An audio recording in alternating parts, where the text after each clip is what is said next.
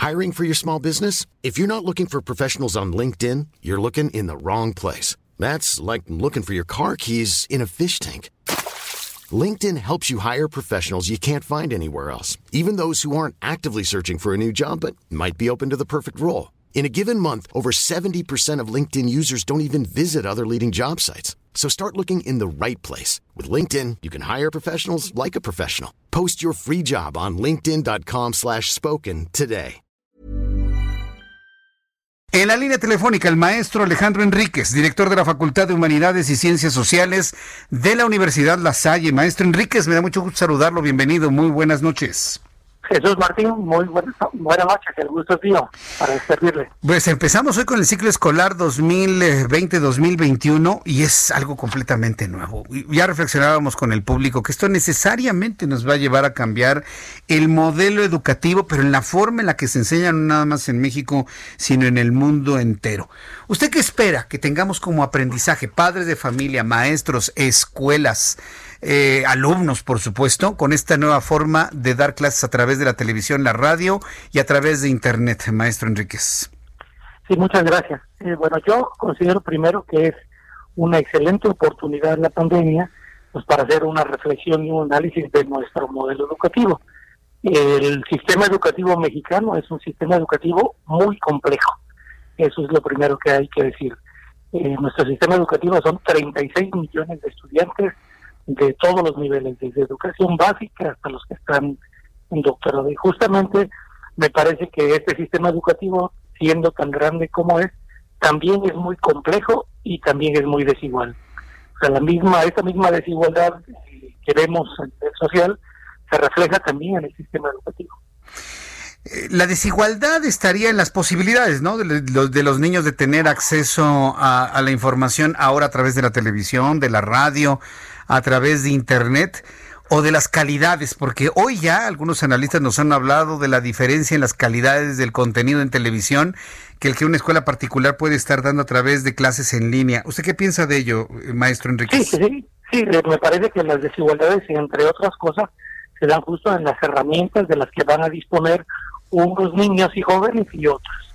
eh, un chico de una ciudad, cualquiera que sea, pues tiene acceso a Internet, eh, tiene uno o dos dispositivos al alcance de la mano y tiene una televisión de 40 pulgadas.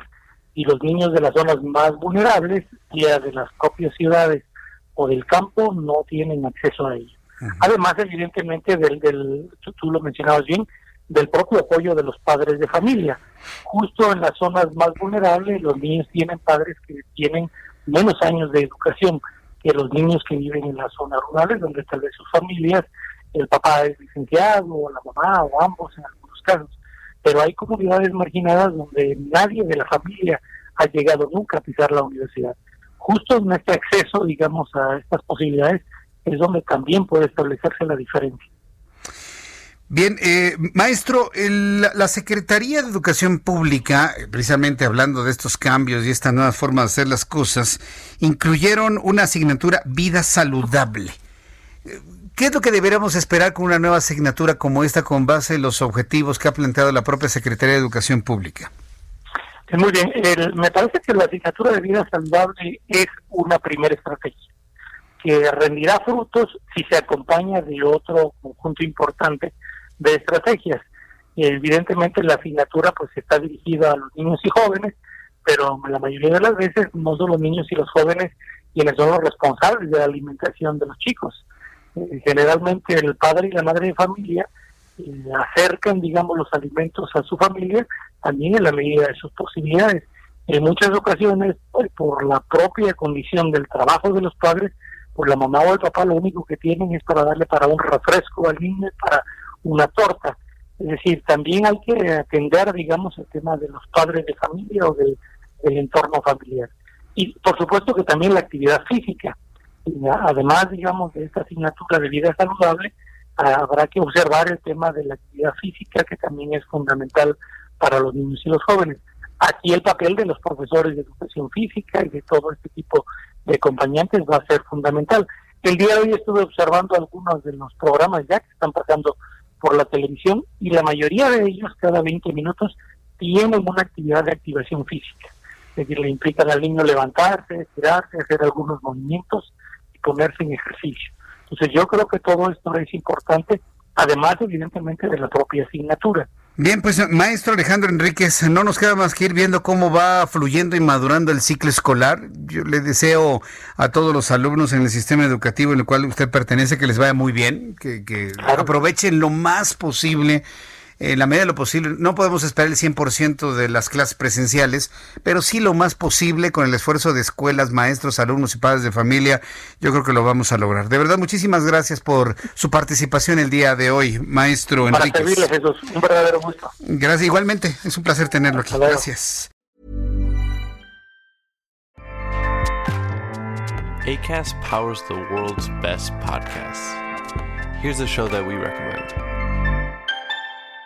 The Real Housewives is a guilty pleasure for most, but if you're looking to not feel guilty about that pleasure, tune in to Everything Iconic with me, Danny Pellegrino, where I break down all the messy moments and behind the scenes antics of Bravo's popular franchise. And on Everything Iconic, I also interview celebrity guests like Kelly Ripa, Kiki Palmer, Drew Barrymore, Cameron Diaz, and more about their guilty pleasures, their past work, and so much more. So if you're pop culture obsessed and find yourself watching way too much reality TV like me, tune in to Everything Iconic with Danny Pellegrino wherever you listen to podcasts. ACAST helps creators launch, grow, and monetize their podcasts everywhere. ACAST.com.